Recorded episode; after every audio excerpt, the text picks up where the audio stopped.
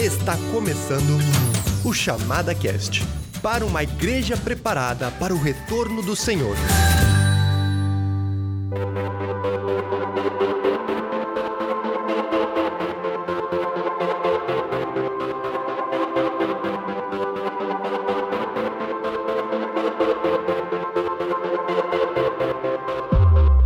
Então tá, estamos aqui nos estúdios da Chamada da Meia-Noite, na zona sul de Porto Alegre, para a gravação de mais um Chamada Cast. Meu nome é Stephanie Urivondrasek e eu tô aqui com o nosso sempre presente Daniel Lima. Bem-vindo mais uma vez, Daniel. E aí, gente, tudo bem? Prazer estar aqui. E temos uma convidada mais que especial, Débora. Muito obrigado por ter aceitado o nosso convite e estar tá gravando esse chamada cast com a gente. Eu que agradeço a, a, oportunidade de estar aqui com vocês e é um prazer e um privilégio compartilhar o que Deus tem feito lá na Romênia. Legal, aí já deu uma, já deu uma dica de qual vai ser o tema desse podcast. Mas antes da gente começar o nosso bate-papo, eu queria trazer o nosso momento de recados. Fique ligado agora nos recados da chamada.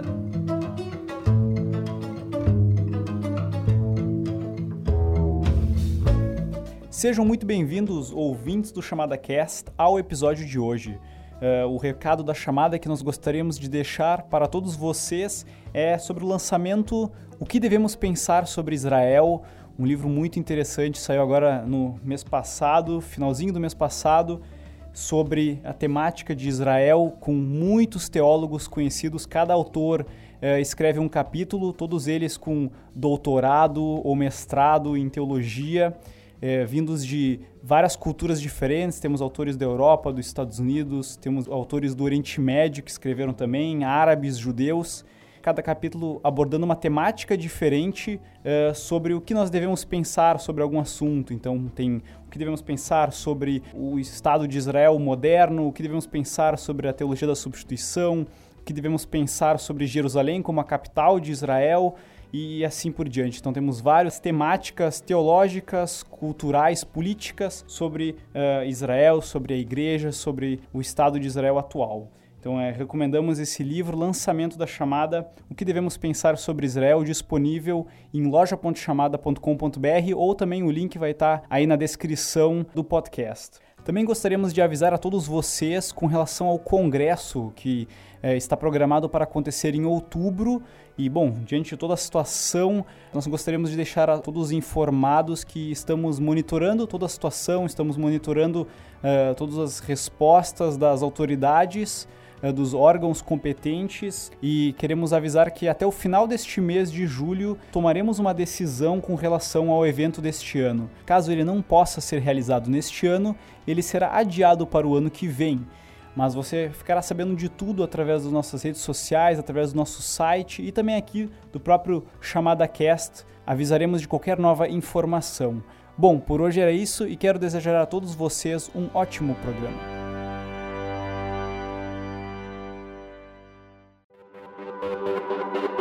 Débora, antes de mais nada, a gente quer ouvir um pouquinho de quem tu é, né? De onde que tu vem, onde é que tu nasceu, né? Tu é brasileira, nasceu aonde? O que, que tu tá fazendo na Romênia? Pode nos explicar um pouquinho como é que foi esse processo? Vamos lá. Eu sou Débora, professora, nascida em São Paulo. Cresci na Igreja Batista da Cidade Universitária. Sempre fui ensinada e entendi que o cristão tinha o propósito de compartilhar o evangelho. Uh, por isso que eu fui ser professora. Eu queria fazer algo que fosse relevante e que também me permitisse viver a minha profissão na igreja. Não imaginava que na casa dos 36 anos Deus fosse me chamar para algo que é transcultural, né? Legal. Que vai além da minha zona de conforto, uhum. se eu uhum. posso descrever dessa maneira. E começou-se um período de oração, de intercessão, de tentar entender o que, que Deus tinha para mim nesse período, né? Sendo descendente de romenos. Hum. Uh, ah, tá aí o vínculo. tá aí o vínculo. Uh, meus avós vieram para cá há 72 anos atrás. Meu pai nasceu no Brasil, então ele é brasileiro. Mas eu sempre tive essa vontade de voltar para as raízes.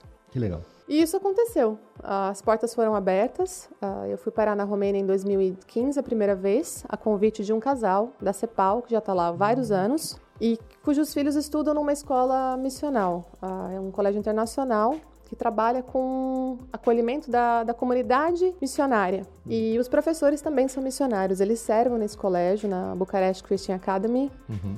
E quando eu fui para lá, eles já começaram esse namoro. A gente precisa de professores, porque você não vem. Eu me apaixonei pelo país, eu me achei lá, me encontrei na Romênia. Ah, foi uma identificação muito forte. E quando eu voltei para o Brasil, a gente teve um preparo de dois anos de estar tá orando, estar tá entendendo como que ia ser levantamento de recurso, como uhum. é que ia funcionar a ida para o campo. Tivemos um encontro com a Tetbion no Brasil, aqui que está em Gramado, o pessoal uhum. do antigo Janstein. E em 2017 eu fui para lá. Então fui como professora para ensinar. Pelo Tetbion. Pelo Tetbion. Inclusive é uma oportunidade que sempre está aberta. O Tetbion sempre está precisando de professores uh, na Europa, principalmente uhum. leste europeu. Se a gente falar dos outros países, todo mundo quer ir, né? Agora, se eu te chamar para ir para Albânia, para Romênia, uhum. para a Macedônia, que é de onde meu esposo vem, uhum a, a, resposta não é tão animadora. Né? Então, as escolas lá precisam dos professores. Muitas vezes elas funcionam sem professores. Nossa. A gente dá aula de tudo mais um pouco. Né? Então, eu dava aula de Bíblia para as crianças, artes e um tempo eu trabalhei também com a aula de inglês, que era um desafio. Né? Mas você, você é formada em que área exatamente? Eu sou pedagoga. Ah, tá. Ótimo. Uhum. Eu sou pedagoga, então eu estou licenciada, eu pude exercer a função lá sem nenhum problema. Mas uhum. a gente vê que, às vezes, o campo faz do missionário um professor também. Com certeza. Então existem essas possibilidades, né, de você ser enviado, servindo aqueles que já servem. Uhum. Essa foi a, o nosso primeiro passo na Romênia, servir aqueles que já estão servindo.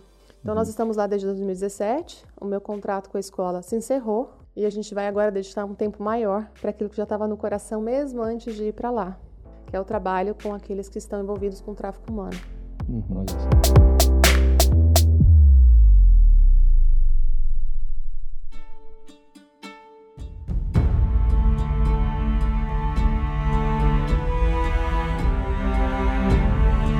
Assim, quais são as características da Romênia e talvez dos países da região? Uhum. São países é, predominantemente o que cristãos?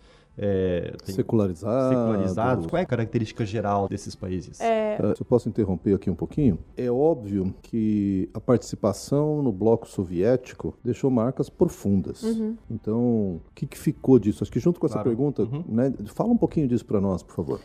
A Romênia é um país que está ali no, no, leste europeu uh, e dos outros países é um dos poucos que já está na comunidade europeia.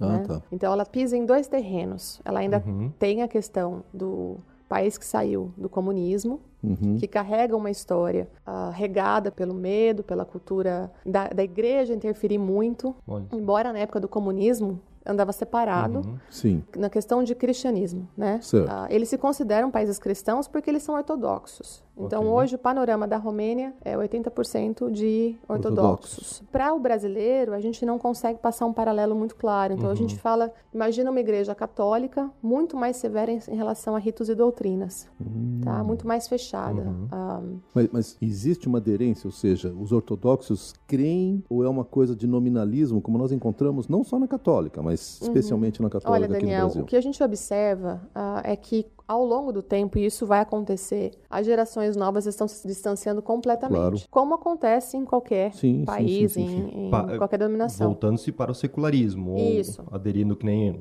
a gente vê no, na Europa ocidental, né? Muita gente se convertendo ao, ao islamismo, por exemplo. Eu não né? acho que lá a gente tem um problema de conversões para o islamismo, uhum. né? É mais secularismo mesmo. Uhum. Mas você tem a geração mais velha, da casa dos 50 para cima, uhum. que ainda segura com muita vontade as tradições. Então, a gente vê, se você está no transporte público, as pessoas de 50 anos para cima todas fazendo sinal da cruz. Passou por cada, e lá a gente tem ah, uma igreja a cada esquina, praticamente. Uhum. E eles fazem. Sempre. A geração mais nova são pouquíssimas pessoas que você vê uhum. com esse movimento.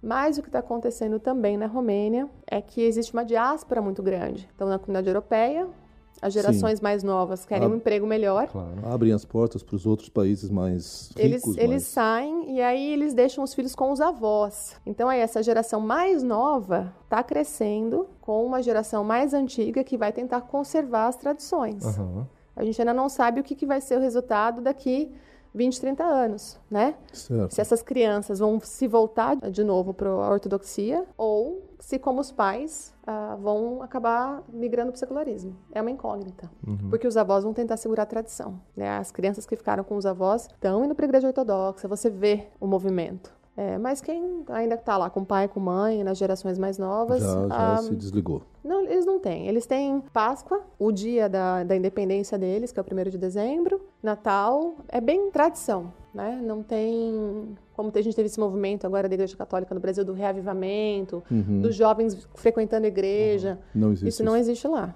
Eles são mais fechados. E tu diria que isso é comum dos outros países? Tem realidades bem diferentes, né? Ali na, na região.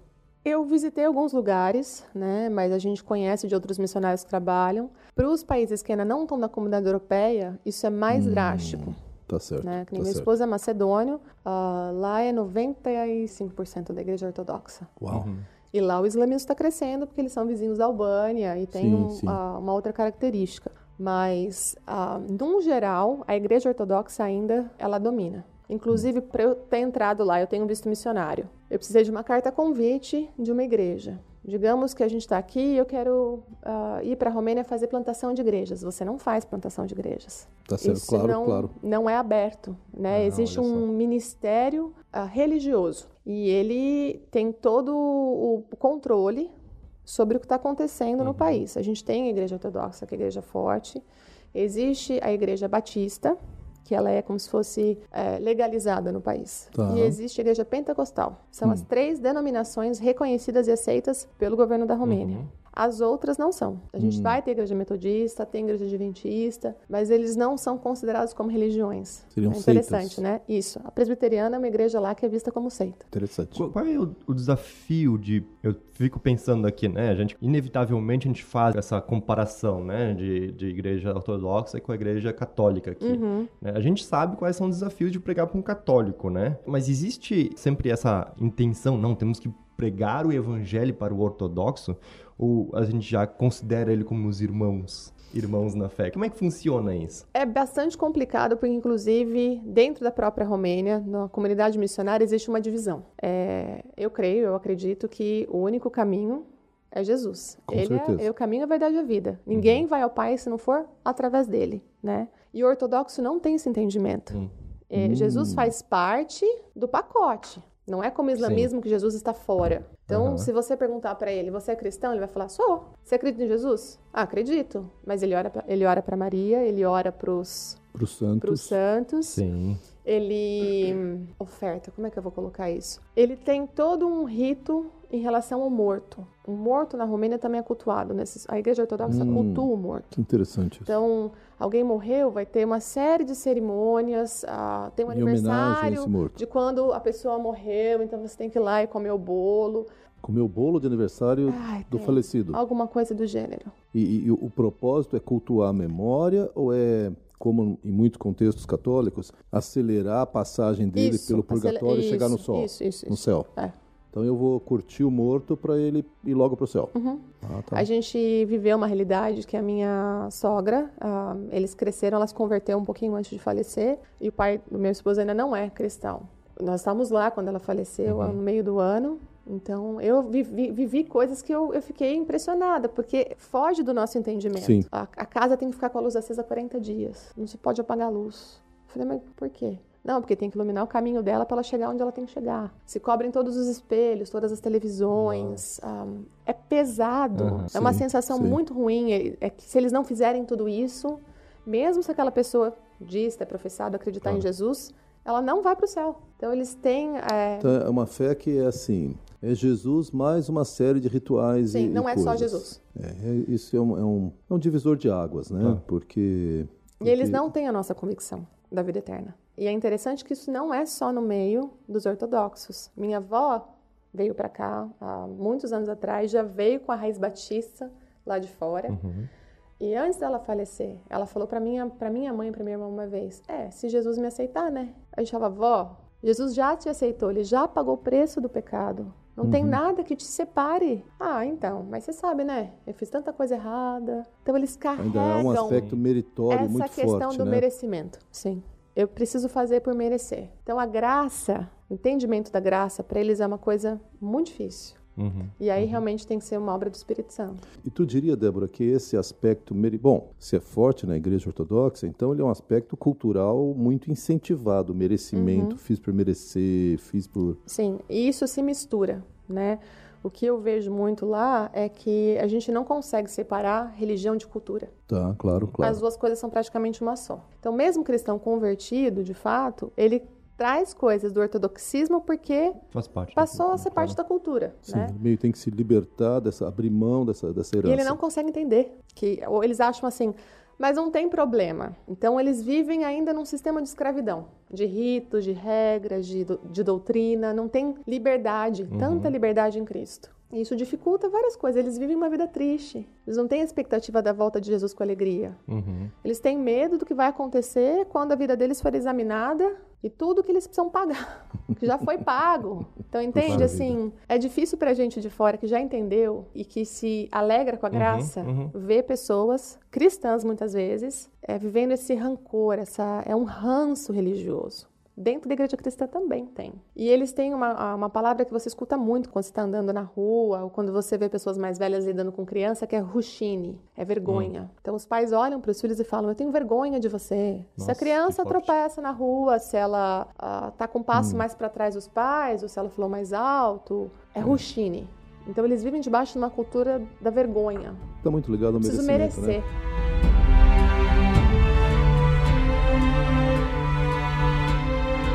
Deixa eu dar um passo para trás aqui. Me fala um pouco tamanho, população. Como é que a gente pode comparar a Romênia? Só para a gente ter uns dados assim. Meu esposo está comigo aqui e a gente eu me divirto muito porque ele está achando o Brasil uma coisa absurdamente grande, né? Ele fala assim: é "Nossa, grande. mas dentro do estado você vai demorar 10 horas para atravessar?" Eu falei: "É, que a Romênia cabe no estado de São Paulo, hum, tá? Como hum. geografia. Uhum. E ela tem cerca de 2,5 milhões de habitantes. Hum. Isso no país. Então, Mas eles calculam que nos últimos 10 anos, a diáspora, ou seja, ah, os que saíram sim. e sim. foram para fora, é equivalente à mesma quantidade. Nossa. Então, poderia claro. ser um país com mais ou menos 5 milhões de habitantes. Então, esses são os números. A capital é Bucareste e a gente tem ali cidades principais que para onde a gente vai estar tá indo, que é Constança, que é uma cidade portuária. Faz a fronteira com a Ucrânia, com a Sérvia, com a Moldávia, com a Hungria e com a Bulgária. Puxa é um país que tem acesso ao Mar Negro. Então, tudo que entra para esses países entra pela Romênia e pela uhum. Bulgária.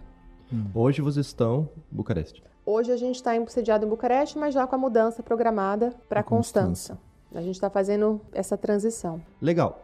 Já pensando nessa tua mudança aí, o que está motivando essa mudança? Você falou um pouquinho antes de mudança de ministério, né? Uhum. É, nos explica um pouquinho isso, nos conta um pouquinho qual é o novo desafio que vocês vão enfrentar. Uhum. É, mesmo antes da gente decidir essa mudança de cidade, né, que é uma uhum. mudança estratégica também, já veio ao longo desses dois anos é, uma mudança no ministério. Uh, eu fui para lá como professora, eu creio que Deus preparou uma zona segura para uhum, adaptação, uhum, para aculturação. Uhum, e em 2018 a gente começou um trabalho com uma agência chamada Free, que trabalha contra o tráfico humano. Você, você usou essa expressão.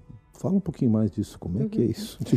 É difícil para a gente aqui, né, Daniel? Porque a gente não escuta muito isso. É, tráfico, é, tráfico humano. humano. me lembra navios negreiros saindo da África com escravos. Desculpa, mas é a expressão é, que me dá. Ainda saem navios com pessoas, mas não né? É que a gente não consegue enxergar, talvez, na nossa mentalidade, o branco sendo escravizado muitas vezes, ah. né? A gente hum. tem uma referência do passado do que era escravidão. Até passado brasileiro, né? Sim, nossa cultura, a nossa claro, cultura que a gente claro. carrega.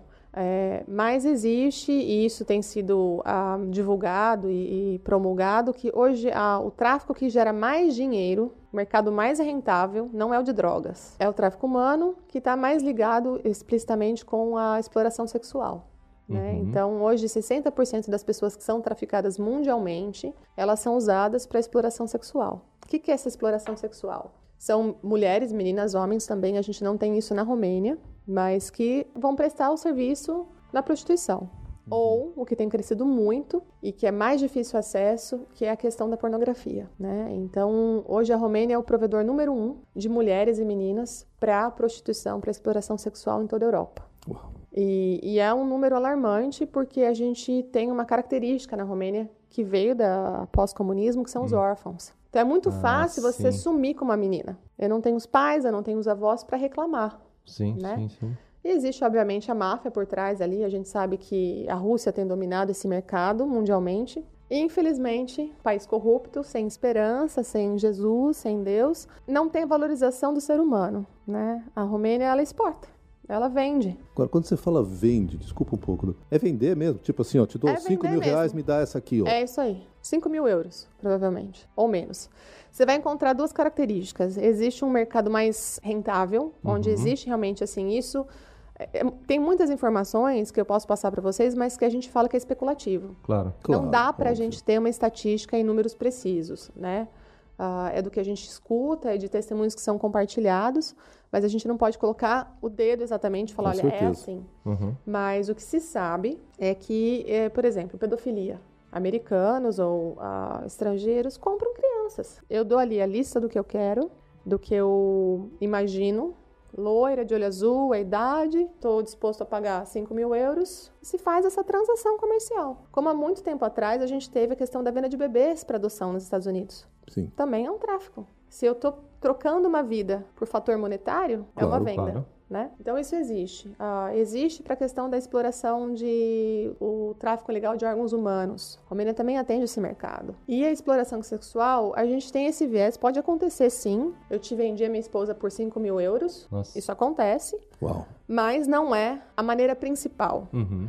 Como que funciona essa questão da exploração sexual? As meninas muitas vezes são vêm de lares destruturados ou vêm de nenhum lar, né? Cresceu no orfanato, tá ali numa comunidade cigana muitas vezes, e aparece o príncipe encantado de Hollywood. Então começa-se um, um relacionamento, Uhum. uma proposta de casamento para morar na Alemanha, ou morar na Espanha, ou morar na França, ou um convite para ser modelo fora. E aí ela- elas são iludidas, Hum. tudo pago, você vai com tudo pago, você não precisa se preocupar. Quando ela chega no país de destino, os documentos são é, solicitados para ou fazer a certidão de casamento ou para legalizar a pessoa no país e nunca mais voltam. As meninas são trancadas num quarto, num bordel, um- num lugar e aí se começa todo o que eles chamam de grooming, de preparar para a prostituição. Então são semanas de abuso. A gente escuta relatos de se você não me obedecer, o teu pai, tua mãe, teu irmão, teu filho que mora em tal lugar, nananã, a gente vai matar. Então, a cultura do medo que eles já viviam de uma certa maneira se perpetuou encaixa de outra. perfeitamente aí. Então, acontece assim,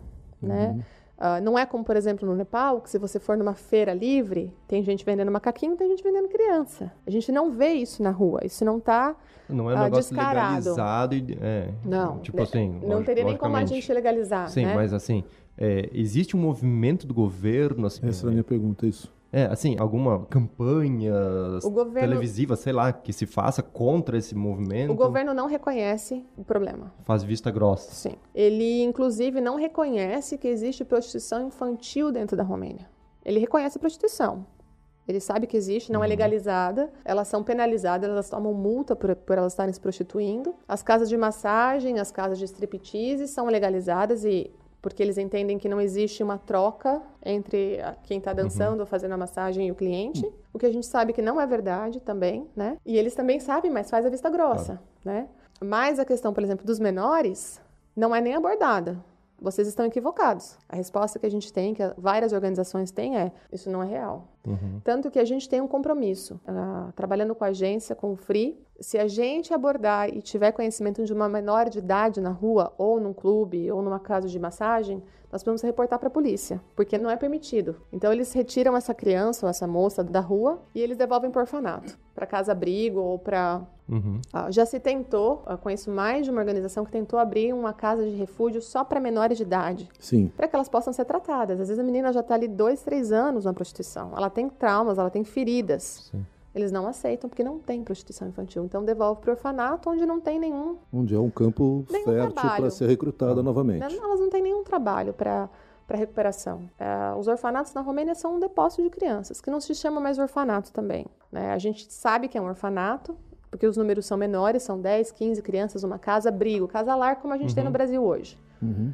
Mas nós sabemos a realidade, né? Ah, muitas vezes são órfãos realmente ou são órfãos funcionais. Os pais ainda estão vivos, mas ou estão na cadeia, ou estão Fora envolvidos com a prostituição, claro. ou estão fora do país. E, desculpa, pode repetir qual é a cidade onde é que vocês vão? Constança. Constança. Diante dessa da magnitude, né, desse, desse problema, como é que vocês pretendem se envolver nisso e quais seriam os passos, talvez, para alguém poder ajudar essas meninas? É, hoje existem algumas organizações sérias na Romênia que já trabalham uh, e existem agências que estão chegando, como a JMI, uma agência internacional sediada nos Estados Unidos, que trabalha só o lado legal. Né? Então, eles, ah, eles fazem certo. um aporte de entrar com novas leis, uh, de buscar é, penalizar quem está envolvido no tráfico humano. Uhum, então, uhum. existe um trabalho que está se começando. Acho que são o trabalho com isso na Romênia é um trabalho novo. Uhum. Né? Uh, em Bucareste, nós temos três ministérios que têm trabalhado com a recuperação e que têm se envolvido com o ir até as meninas e trazê-las de volta. A intenção não é só tirar da rua. Né? Claro. Isso é o mais, teoricamente difícil, mas ainda é o mais fácil. Claro é tirar a rua delas. Uhum. Então, não é tirá-las da prostituição, é tirar a prostituição de dentro delas. E isso é um trabalho de longo alcance. Isso não acontece em menos de um, dois anos. Uhum. Então, elas geralmente vão para uma casa refúgio, elas ficam com a gente lá, vai trabalhar a parte social, vai trabalhar a parte é, de capacitação para algum tipo de profissão, porque claro. elas não sabem fazer nada, muitas não sabem nem ler nem escrever, e trabalhar a questão da recuperação emocional e espiritual. E aí depois elas são encaminhadas para um, um emprego, a gente consegue esse emprego para as meninas muitas vezes, e elas continuam caminhando conosco estudo bíblico, há um tempo com terapeuta, e tem relacionamentos que já duram há 10 anos. E para a gente, a maior parte desses ministérios trabalha com voluntariado. Então, existe uma assistência social, existe um, uh, pessoas que são, precisam ser romenas, inclusive, tem que ser locais, mas os ministérios funcionam muito com voluntários. Então, se a pessoa tem um coração e quer descobrir mais, existe essa ponte que a gente pode fazer para você ir e servir durante seis meses, três meses, o tempo que você tiver no teu coração na Romênia com uma dessas organizações. Isso é possível. Uhum. Existe a dificuldade da língua, mas a gente tem aprendido que a língua universal é o amor, uhum, né? Uhum. Então, às vezes as pessoas falam, ah, mas eu não sei falar nem inglês. A gente não sabe o que Deus pode fazer através de um coração Sim. disposto. Então, essa é uma das maneiras. Uh, como são organizações que trabalham com voluntários, trabalham com missionários, existe uma necessidade de ajuda financeira Sim. também, né? E a gente tem visto também a necessidade da capacitação. Muita hum. gente tem a disposição, tem o coração, mas ainda não sabe como fazer. Foi assim que eu comecei. Né? A gente conheceu essa organização, o Free. Eles me enviaram lá da Romênia para fazer um curso que teve aqui no Brasil, com uma organização chamada 27 Millions, que hum. esse é mais ou menos o número 27 milhões de escravos no mundo. Uau que a gente tem uma ideia, né? Esse número uhum. provavelmente é muito maior. E eu vim fazer uma, um treinamento que se chama Escola da Justiça, School of Justice, uhum. porque essa é a intenção. A gente quer trazer justiça na Terra, justiça divina uhum. para essas pessoas. Uhum. Uhum. E aí eu passei por uma escola de 21 dias para capacitação para entender um pouco mais. É, e eu tenho visto nessa minha caminhada agora aqui, os contatos que a gente tem feito, que isso tem que ser maior, o nosso preparo tem que ser maior. Claro. Entender da questão das dores humanas, da sexualidade, uh, estudar um pouco mais a respeito da, da cultura e tradição do país, por que, que chegou nesse ponto. E, então, tem escolas se levantando, existem ministérios se é, abrindo espaço só para isso. Então, são coisas que a gente tem visto que é necessário para você se envolver com esse grupo específico, né, para lidar com esse problema, que é uma realidade social na Europa. E essas organizações que hoje trabalham nesse, nessa área, em sua maioria cristãos, ou tu vê outras, outros tipos de organizações? A gente tem outras organizações também. Nós temos as organizações cristãs, que são declaradas cristãs, uhum. e que têm feito esse trabalho focado na, na pessoa de Jesus. Uhum. E a gente uhum. tem até organizações cristãs que não trabalham tanto a questão do evangelismo, uhum. mas eles entendem que precisa alcançar. Se eu alcancei e tirei, a parte da evangelização é secundária. Né? Eles uhum. têm esse aporte mais uh, do lado humano, de trabalhar com isso. E nós temos organizações na Romênia, por exemplo, uh, tem uma organização que chama Carrossel, e o trabalho deles é visitar os pontos de prostituição como a gente visita. A gente hum. leva café, a gente leva chá quando está menos 20 graus e leva amor. Eles levam preservativo, eles levam teste de gravidez. Então, na mentalidade deles, nós estamos te ajudando porque você se protege. Mas uhum. ao mesmo tempo, eles estão dando mais ferramentas claro, para elas continuarem na rua. Então é é complexo.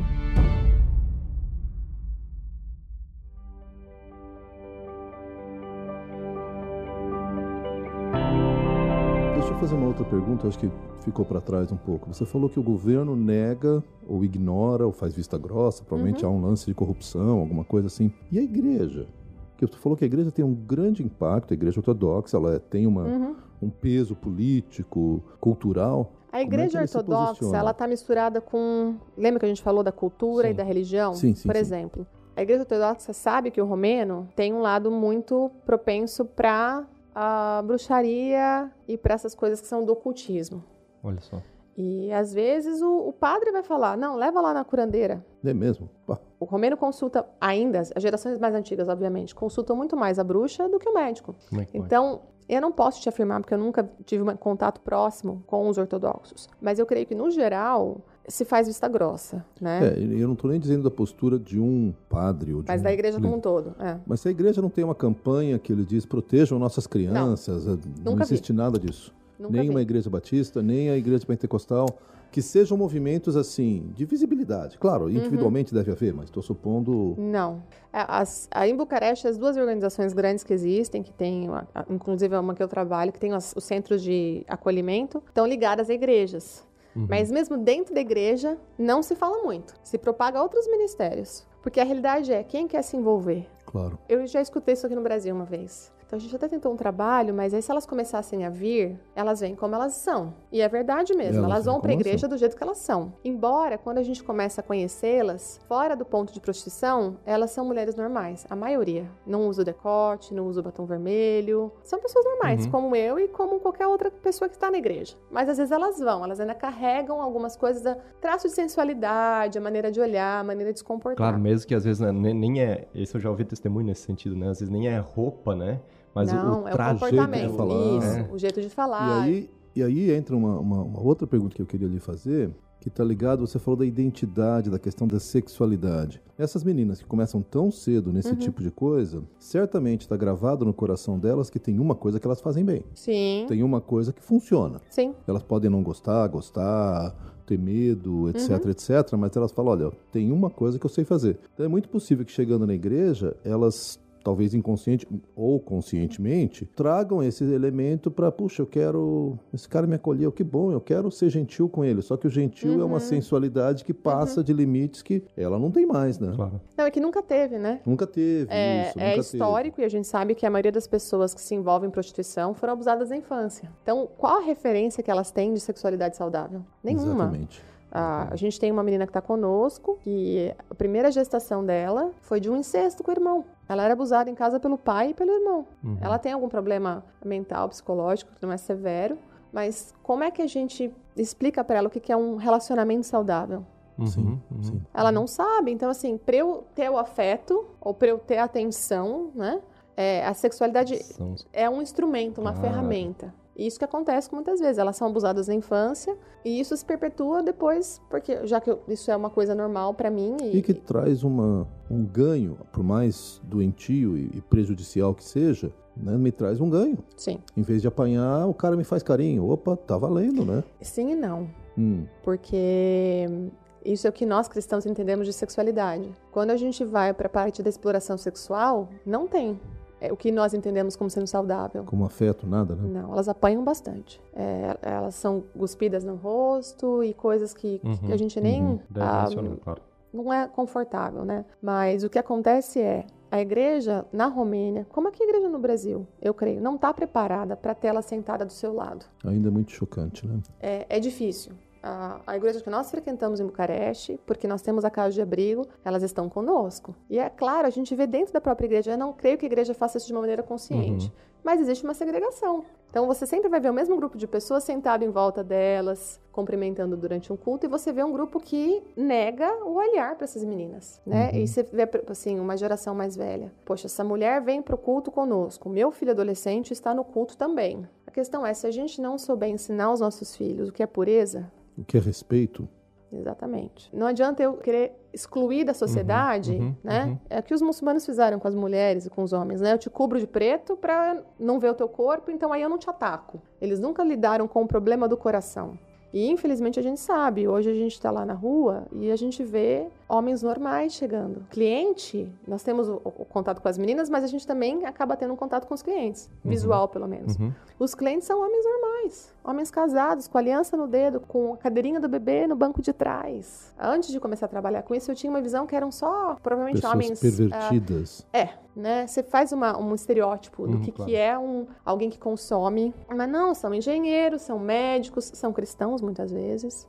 Uhum. É um problema que a igreja acha que está fora, né? Exploração sexual está fora da igreja. Muitas vezes não. A gente tem que tra- tratar com carinho, principalmente para as próximas gerações, que hoje Tá tudo a um clique do nosso dedo. É verdade. Tá tudo muito próximo, Uhum. né? E as gerações que estão chegando, elas são já muitas vezes completamente dominadas pela tecnologia. E esse mercado da exploração sexual sabe muito bem como atrair jovens e crianças. Então a igreja precisa, precisa parar de não querer lidar com esse problema. Porque ele é real, ele existe, e isso vai ser cada vez maior, e isso vai gerar cada vez mais desconforto se a gente não lidar com as Eu questões. gosto muito da tua palavra, Débora, porque, obviamente, eu com 60 e poucos anos, eu cresci numa época em que se não, não se falava disso em igreja. E ainda hoje, Stefan, fala-se, mas é uma coisa assim, ó, existe, tá? Mas, por exemplo, as poucas pesquisas que eu já vi nos Estados Unidos, né, sobre pornografia, diz que atinge 95% dos jovens e dos homens cristãos. Mulheres também.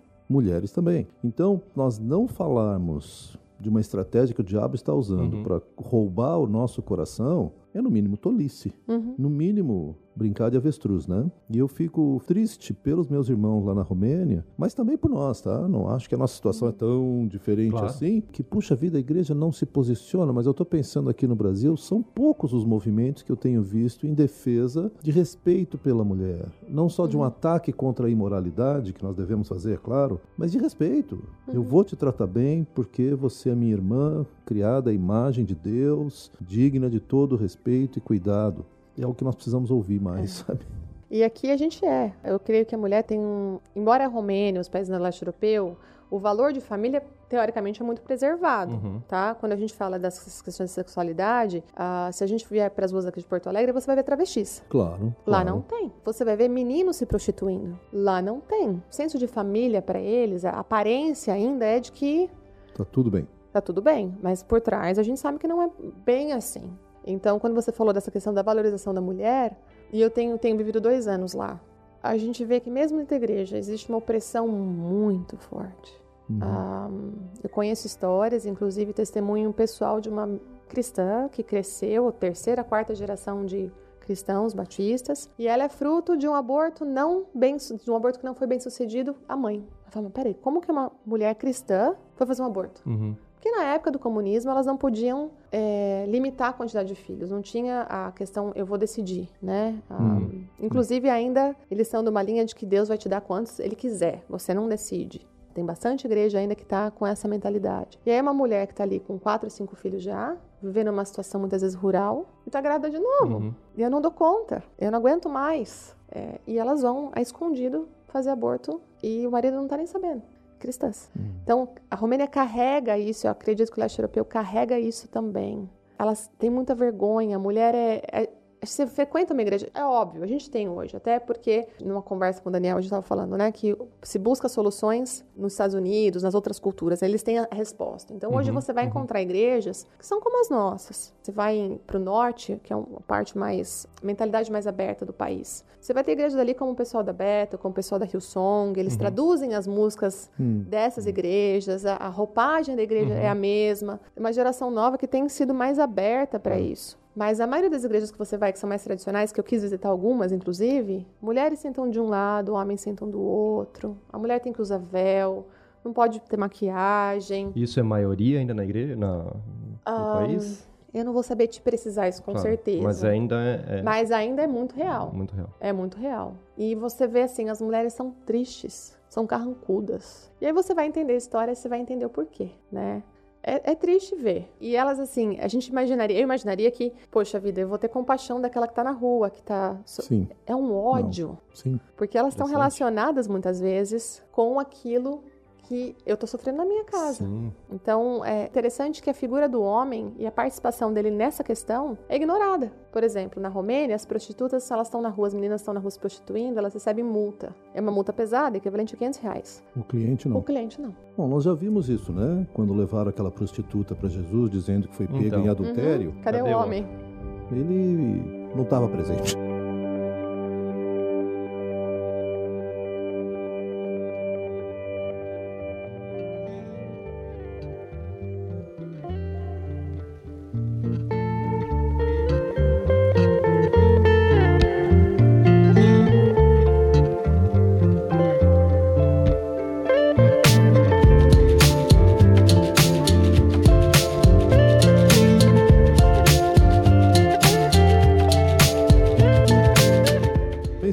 Ideia de constância e de uma. Parece uma transição, algo novo Sim. que Deus está fazendo. Tu ah, e teu marido. Aliás, vocês são recém-casados, tá certo Sim. isso? Uh, conheci meu marido no campo. No... Ele não é romeno, ele é macedônio. E nós nos casamos no final do ano passado, em outubro. E ele já é jocumeiro. Uh, e a gente entende que a gente precisa estar debaixo do mesmo ministério. Claro, né? claro. E a Romênia tem algumas bases da Jocum. E, mas Constância é um ministério forte, efetivo, que já acontece há algum tempo. Constância é onde a gente tem uma comunidade é, macedônia também a ser alcançada. Então, ah, ele tem a língua. E ali é, onde, é a única cidade onde existe uma comunidade macedônia. Uau. Foi interessante para a gente descobrir. Nós descobrimos isso depois, depois. que a gente decidiu de ir para Constança. Deus né? dirigiu. Como Deus vai te mostrando uhum. as coisas. E a gente recebeu um convite, na verdade, para ir para lá. Eu fui a conhecer a cidade no, no, verão, a gente tirou um tempo de descanso, eu levei uma missionária que estava servindo com a gente na, na no Free. Uhum. Conheci o pessoal da equipe, falou, vem para cá. E eu nunca me vi na Jocum. Tava noiva, não tava ainda casada. Uhum. E ele ficou super empolgado e a gente entendeu que era preciso passar, não, não estaria mais na escola, não, não queria continuar esse trabalho na uhum. escola em Bucareste, porque a gente vê a diferença, né? É de servir quem não conhece nada sobre Jesus e servir quem já está uhum. Na realidade, sim. está inserido na família cristã. Então, a gente entendeu que era o momento de se concentrar naquilo que era mais preciso. Uhum. Ah, e a gente recebeu esse convite, falei, bom, Bucareste a gente tem menos possibilidades, a gente vai ter uma liberdade para começar um trabalho novo, sem as, a, as limitações. Por exemplo, se eu estiver em Bucareste, meu marido não pode sair no carro comigo para conversar com as meninas. Eu estou debaixo claro. de uma organização Sim. que tem uma, uma vertente. Nós vemos trabalhos sendo feitos aqui no Brasil, Uh, existe um ministério forte, eu não sei qual cidade, mas o nome do, do, do missionário é Nick Billman. Hum. E quem vai até as meninas são os homens. Porque é um homem que pela primeira vez foi para oferecer alguma coisa, não para tirar alguma coisa. Uhum, uhum. E a resposta que eles têm é fantástica. E porque o nosso cristão, o nosso homem cristão, precisa saber lidar com uhum, isso. Uhum, né? Uhum. Ela, é, ela vai ser uma irmã em Cristo, é o que a gente tem no coração. Ela é tua irmã em Cristo. Ela tem que ser alcançada.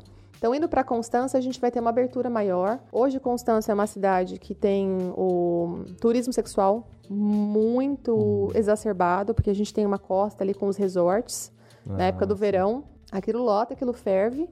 É um dos países mais baratos para se viajar para a Europa, a destino de praia. Uhum. Então vão grupos. A gente vê isso como em Bucareste também. Você vê grupos de homens de outras nacionalidades. E a gente sabe que está tendo prostituição naquela região, naquele pedaço. E em Constança está sem nenhuma equipe hoje.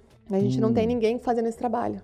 Eles ah, fazem outros trabalhos, seja Eles fazem outros trabalhos. Ah. Quem trabalha com essa questão da exploração sexual na Romênia está ligado numa rede. Então a gente uhum. sabe onde Quem estão são, as claro. equipes, até para a gente poder tirar uma menina de uma região levar para outra. Sim, Existe claro, um, claro. algumas parcerias. E em Constança hoje a gente não tem ninguém. Constança é a porta de entrada e de saída. Existe, é claro, existe. É, é, um tempo atrás apareceu na mídia uma comissária de bordo que entendeu que duas meninas que estavam num voo estavam sendo traficadas dentro dos Estados Unidos. Existe, através de voo, existe, mas na maioria é fronteira e porto, uhum, né? Uhum. A gente sabe que cidades portuárias é, traz essa questão também dos, dos, marinheiros. Sim, sim. Então, e é a porta de entrada e saída não só disso, mas como das drogas. E o meu esposo ele trabalha com a parte de recuperação de uh, dependentes químicos. Ah, uhum. Ele foi dependente químico durante muito tempo. Ele uhum. é alguém que pode contar o testemunho de como Jesus muda radicalmente Sim. uma vida. Uhum. E eu falo para ele que é um privilégio, porque no país dele é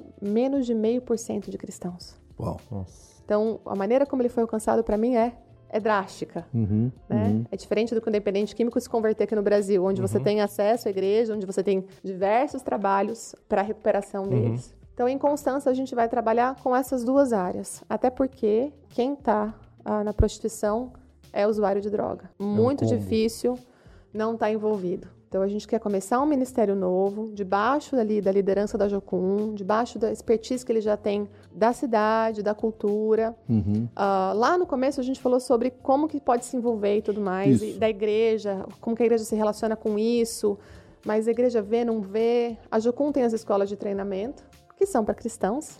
E a gente quer que isso, de alguma maneira, mais para frente, é um futuro, é um processo para frente, é, é, ter uma escola para isso também. Como a gente tem aqui em Curitiba, parece que tem, o COT tem uma escola de cuidado uhum. da alma, uhum. né? Uhum. Uh, de trazer isso também, uh, de capacitar pessoas para lidar com esse problema. O cristão entender que ele pode alcançar claro.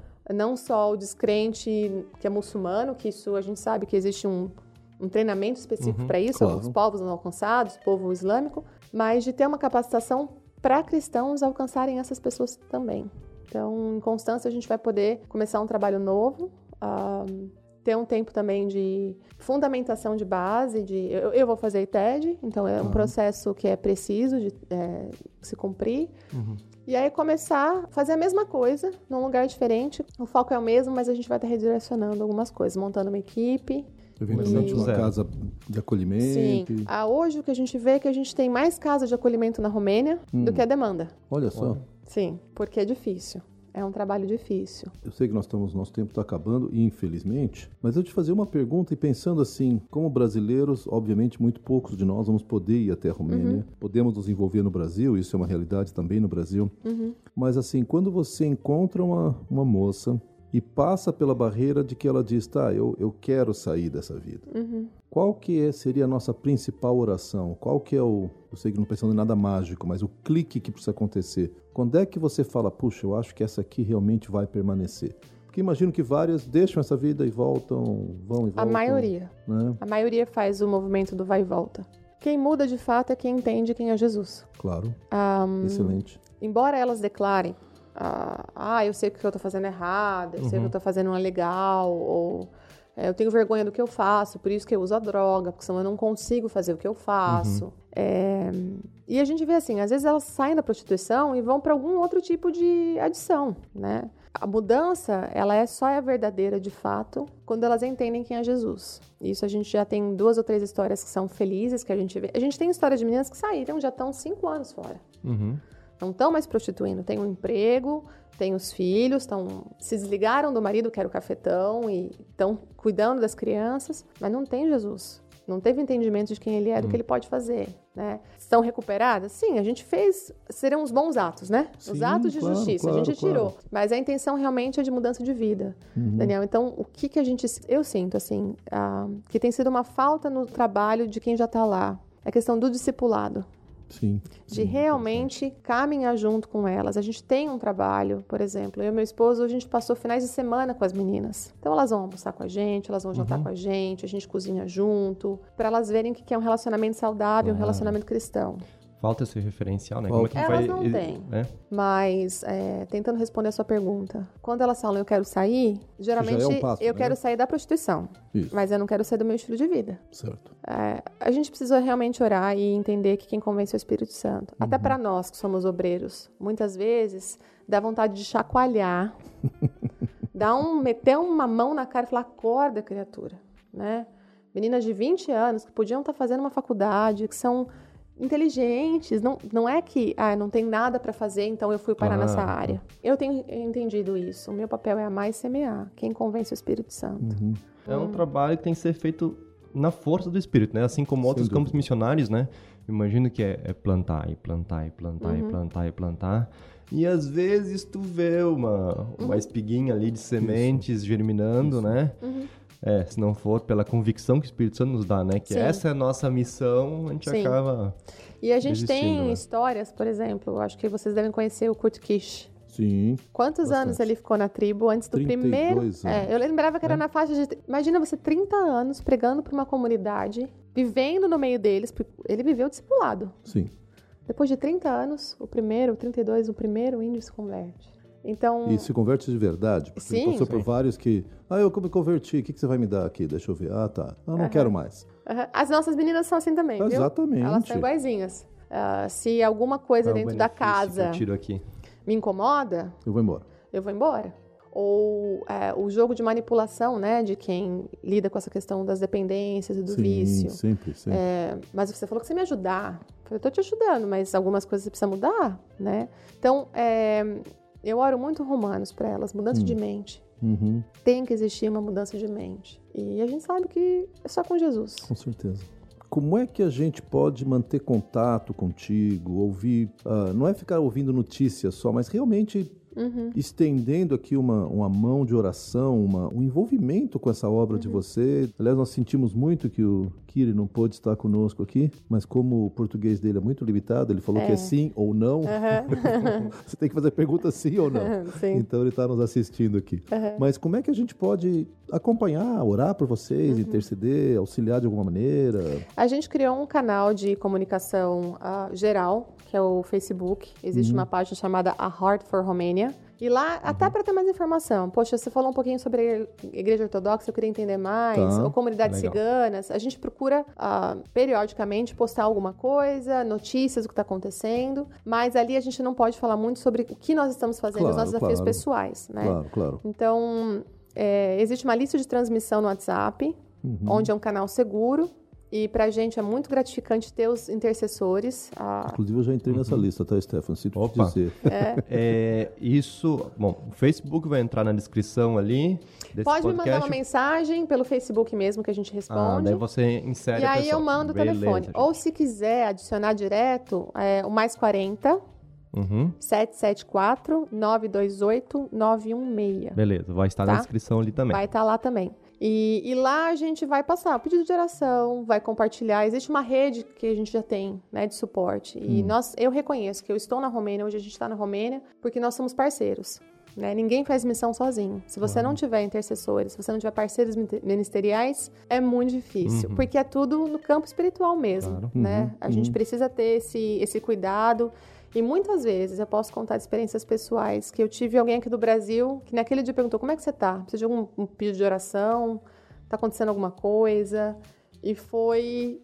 A gente viu o cuidado do Senhor, sim, né? Sim. Tava passando por alguma situação difícil e a gente teve esse contato com vocês. E eu vejo também o retorno. Às vezes a gente conta algum testemunho e compartilha alguma coisa, a pessoa fala: Nossa, isso me encorajou tanto pelo que eu estou vivendo hoje. Então eu creio que essa troca, isso também é missão, isso faz com parte certeza. da missão. Com certeza. Né? Então a gente recebe com muito carinho todo mundo que se dispõe a estar tá orando e está andando pertinho da gente. Débora, para a gente finalizar, é, a gente sempre gosta de encerrar com uma pergunta que uhum. tem a ver com o nosso, o nosso slogan, né? Que é preparar a igreja para a volta do, de Cristo, né? E a gente sempre gosta dessa ênfase, né? O retorno de Cristo. Minha pergunta, na verdade, vai ser é, não necessariamente como a gente aplica essa verdade em relação a, a, a esse ministério, mas na tua vida, uhum. na vida do missionário. Uhum. Como a perspectiva da volta de Cristo te anima a continuar? Olha, Stefano, o que a gente vê é que eles precisam de Jesus. E Jesus está chegando. E se não tiver quem vá até eles, como missionário, o que, o que nos dá essa esperança é a gente tem que estar tá lá. Uhum. Às vezes está chovendo, às vezes está frio, às vezes é, você não está com a disposição, mas se eles não ouvirem, como é que eles vão conhecer? Uhum. E a uhum. gente perde meninas muito fácil também. A gente perde pessoas de um dia para o outro. Uhum. Ah, sumiu, ah, morreu, adoeceu. Então, a nossa alegria é imaginar que, como a minha vida um dia foi resgatada e teve essa transformação, e eu tenho convicção da vida eterna. Uhum. Amém. Eles não têm convicção de nada, só de que as coisas vão estar erradas. É um povo muito pessimista. É, essa é a realidade, né, de que Jesus está voltando e que Ele é quem vai nos restaurar. Inclusive o corpo físico, elas têm tantos traumas, Imagina. Imagina. É, doença, né? A maioria ali tem hepatite C. Sim. Você poder trazer essa esperança que o seu corpo vai ser restaurado, que a sua dor, o seu pranto vai ser é, cessado. A gente crê muito que é, esse nosso trabalho missionário vai trazer pessoas para Jesus, né? E é o tempo. E para mim, pessoalmente, quando a gente está conversando sobre essa questão, é o meu povo. Então, uhum. é, uma, é um chamado ainda maior. Claro, claro. Uhum. Eu quero uhum. que eles escutem, eles são a minha família. Uhum. E a gente crê que Deus realmente vai mover e vai fazer. E nosso papel é continuar promulgando o Evangelho. Amém. Levando Jesus para que as pessoas sejam conhecidas. Né? Não só falando, mas levando Jesus. Sendo um Evangelho Jesus, que vai além de palavras. Amém. Amém. Daniel, mais alguma pergunta, Daniel? Não, eu acho que eu, eu teria mais umas 20, mas eu acho que nós não vamos ter tempo aqui. Vou fazer aos poucos para ti, tá, Débora? Foi um ao longo privilégio. do ano. Deixamos assim. É. Muito bom estar com vocês. Quem sabe numa próxima oportunidade a gente pode falar um pouquinho mais da questão do problema com o alcoolismo lá também, sim, que é uma marca do leste europeu. Mas eu fico muito feliz de estar aqui e ter tido esse, essa oportunidade. Muito obrigado mais uma vez. Realmente, tanto para nós, aqueles que estão nos escutando também, imagino que, que foi de de grande incentivo para que a gente viva na, na, integridade nossa vida, Amém. nossa vida cristã, né? Entendendo que os desafios que existem na Romênia não são, talvez tenha aquelas características especiais do país, mas a gente pode muito bem fazer os paralelos para nossa realidade, uhum. né? E, e quantas vezes nós mesmos fechamos nossos olhos para aqueles uhum. que estão do nosso Isso. lado, uhum. né? E é fácil, é só andar na rua, tu vai ver aquele o mendigo que está ali no lado, aquele cara que está se drogando, ou né? travesti, ou, ou prostituta. Travesti. essas realidades uhum. existem, né? A gente tem levado uma palavra de. Geralmente, quando a gente tem compartilhado nas igrejas, uhum. eu tenho falado sobre algo que se chama compaixão. Uhum. Que nós entendemos, às vezes, de uma maneira meio distorcida, né? Fazer tudo com muito amor, com muito uhum. entusiasmo. Uhum. Mas compaixão é perceber e se interessar pela dor do próximo. E várias passagens da Bíblia, principalmente agora nas traduções mais atualizadas, mais uhum. contemporâneas, fala que Jesus se movia de íntima compaixão. Uhum. Nós somos chamados para ser como Jesus. Ele olhava em volta, ele entendia, e às vezes é uma coisa tão pequena, tinha uma multidão que seguiu ele que estava com fome, né? Ele uhum. podia ter dispersado a multidão. Uhum. Vai embora e arranje que comer. Não, ele manifestou a divindade dele ali multiplicando Isso. pães e peixes. Isso. Era uma necessidade pequena, não tão drástica, mas ele se compadeceu. Eu gosto dessa expressão porque compaixão não é ter pena e dar uma moedinha na sinaleira. Não. Compaixão é você manifestar a divindade do Cristo que habita em nós. Amém. Uhum. Paulo fala isso com clareza. Não sou mais eu quem vive, mas Cristo vive em mim. Isso. Então nós somos chamados a manifestar a divindade de Cristo nas ruas de Bucareste ou de Constança. Uhum nas ruas de Porto Alegre, de São Sim. Paulo, de Manaus, nas escolas, nos trabalhos, em casa. Então, uhum. esse manifestar esse Cristo que habita em mim, isso realmente é... Porque gente que sofre a gente tem à nossa volta. Com certeza. O tempo todo. Não só as meninas que estão na prostituição. Existem várias é, mazelas humanas que o cristão pode hum. trabalhar. Amém. Que essa seja a nossa oração, né? Que a igreja, não só brasileira ou romena, mas a igreja mundial, a gente abra nossos olhos uhum. para aqueles que estão sofrendo, né? O nosso lado, exatamente ao nosso lado. Às vezes a gente pensa em muito longe, né? Mas é aquele que está no nosso ladinho ali, exatamente. que não fala, né? Mas cada um tem sua história, seus traumas, e a gente precisa, até mesmo dentro da igreja, né? Sim. Dentro da igreja é tão Sim. fácil a gente se perder e, e, viver sozinho e achar que é de culto em culto, né? A gente não abrir nossos olhos e ver que nosso irmão ali uhum. pode ter sido abusado, né? uhum. né? Ou tá passando uma situação de divórcio, sei lá, né? Sim. A gente precisa abrir nossos olhos e ser uhum. Jesus na vida dessas uhum. pessoas. Daniel, vamos orar? Com certeza. Queremos terminar esse, como a gente sempre faz, terminar esse momento orando também. Orar especialmente pela vida né, da Débora e seu, seu esposo que Deus possa encher eles de sabedoria, Amém. de força e persistência, Amém. entendendo que é o Senhor Amém. que faz a obra uhum. no final das contas, né? Amém. Vamos orar então. Senhor, nós nos regozijamos em Ti, Pai, porque a nossa esperança é viva. Débora falou agora que ela tem convicção da vida eterna. Pai, que tremenda convicção é essa que nós podemos ter em Ti. Uhum. E que às vezes nós aceitamos isso como uma coisa comum, banal. Ah, é, pois é, vou viver eternamente, mas para um mundo perdido, Pai. Isso é uma diferença radical. Sim. Então eu quero, em primeiro lugar, agradecer pelo testemunho da Débora, do Kiri também. Eu quero agradecer pelo, pelo ministério ao qual o Senhor os, os chamou lá na Romênia, Amém. manifestando a pessoa de Cristo no meio daquelas misérias. Mas eu quero uhum. também orar, Pai, por cada um de nós, que o Senhor nos, nos estimule, que o Senhor nos chame, que o Senhor nos convoque a manifestarmos a tua graça por onde nós andarmos. Amém. Ainda sobre Débora, seu esposo Kiri, eu quero rogar a presença do teu Espírito Amém. Santo, da tua graça, que eles possam estar cheios das convicções que o Senhor Amém, mesmo Jesus. tem colocado sobre eles. E que o Senhor lhes dê poder, sabedoria e discernimento para caminhar nesses caminhos escuros, fazendo Amém. brilhar a tua luz. Tudo isso eu peço e eu agradeço no nome de Jesus. Amém. Amém. Amém.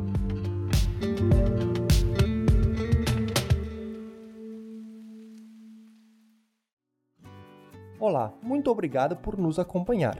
O Chamada Cast é um podcast promovido pelo Ministério Chamada. Estamos realmente felizes por você ter escutado este programa.